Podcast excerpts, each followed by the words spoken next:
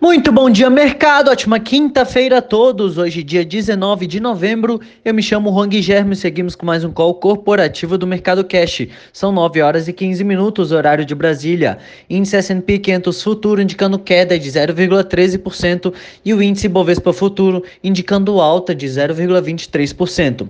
O índice brasileiro encerrou o dia de ontem em queda de 1,05, cotado aos 106.119 pontos, pressionado pelo cenário no exterior relacionado relacionado aos temores da segunda onda de contaminações e a notícia de que a cidade de Nova York fechará escolas a partir de hoje para evitar o aumento do contágio.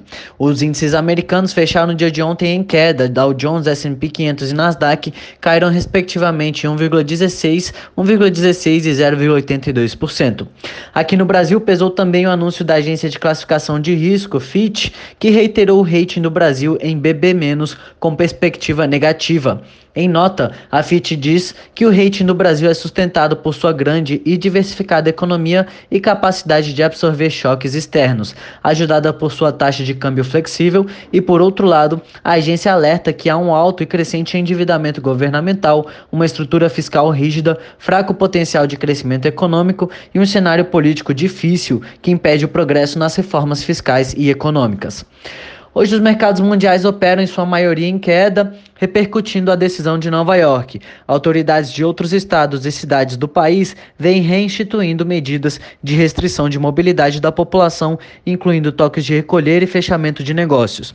As medidas renovam o receio de que a segunda onda leve a novas restrições e retardem a economia. Investidores seguem acompanhando o noticiário em torno do desenvolvimento da vacina. Hoje, a Universidade de Oxford e a AstraZeneca publicaram na revista acadêmica Lancet resultados que indicam que a vacina que produz em conjunto é segura. O produto levou todos os adultos testados a desenvolverem uma resposta imunológica para todas as idades, inclusive para os maiores de 70 anos. Na Europa, o presidente do Banco Central Europeu falou ao Parlamento Europeu que promete um pacote de estímulos forte em dezembro e instou governos de países membros a liberarem os recursos prontamente. O Eurostox opera em queda de 0,83, a Alemanha cai 0,86, Paris opera em queda de 0,75, Milão cai 0,25% e Reino Unido opera em queda de 0,8%. No mercado asiático, o índice de Xangai fechou em alta de 0,47%, Hong Kong fechou em queda de 0,71% e Tóquio fechou em queda de 0,36%. Entre as commodities, os contratos futuros do minério de ferro negociados na Bolsa de Dalian fecharam em alta de 2,45% a 133,04 dólares e o petróleo Brent opera em queda de 0,5 a 44,12 dólares. No cenário corporativo, temos notícias da Gol, em que a companhia aérea informou na quarta-feira nova ampliação de oferta de voos e estimou que poderá voltar a utilizar os aviões Boeing, Boeing 737 MAX, que consomem menos combustível que os atualmente operados pela empresa até o final do ano. A empresa afirmou que em novembro está operando com 50% da programação de voos que teve no mesmo mês de 2019, ampliando a oferta para, no mês para 372 voos diários, ante uma média de 300 363 em outubro. Com isso, a receita bruta consolidada da Gol em outubro cresceu 23% ante setembro para 603 milhões de reais. CIA. A CIA pretende inaugurar pequenas lojas em terminais de ônibus e metrô, onde venderá produtos licenciados de filmes e personagens. Segundo o jornal Estado de São Paulo, a primeira loja nesse modelo foi aberta na quarta-feira na cidade de São Paulo, no terminal de ônibus Tatuapé.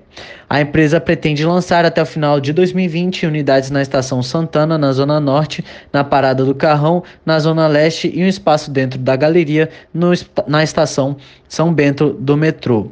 O movimento faz parte de uma estratégia para não depender apenas das lojas nos shoppings. Petrobras. A Petrobras tomou diversas ações para regularizar a oferta de gás para termoelétricas desde meados de outubro, mas diante do salto na demanda pelo insumo para geração de energia, ainda não conseguiu atender duas térmicas no Nordeste e uma terceira tem sido atendida apenas parcialmente, disse a estatal à agência de notícias Reuters. Ainda em destaque, os grupos Raizen e, a, e Ultra, donos dos postos Ipiranga, estão em uma disputa acirrada pelas refinarias colocadas à venda no sul do país país pela Petrobras. PetroRio. A PetroRio assinou contrato com a BP Energy do Brasil para a aquisição das participações de 35,7% no bloco BMC30 no campo de Wahoo e de 60% no bloco BMC32 no campo de Itaipu por 100 milhões de dólares, tornando assim sujeito às aprovações necessárias a operadora de ambos os campos de pré-sal. Segundo o comunicado da empresa, o com potencial para produzir mais de 140 milhões de barris com descoberta de óleo em 2008 e teste de formação realizado em 2010, se encaixa na estratégia de geração de valor da PetroRio.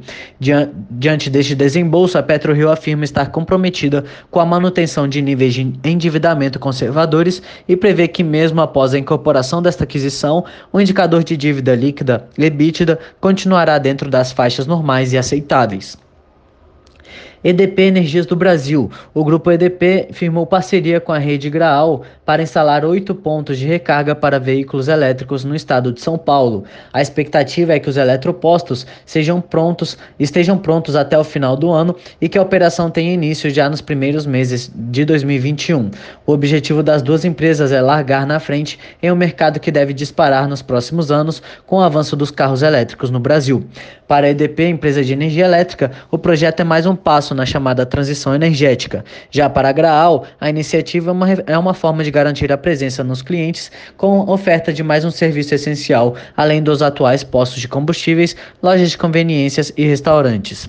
As estações de recarga fazem parte do projeto Plug and Go, uma iniciativa com parceria ah, com as fabricantes Audi, Porsche e Volkswagen para montar uma rede de recarga ultra rápida na América Latina.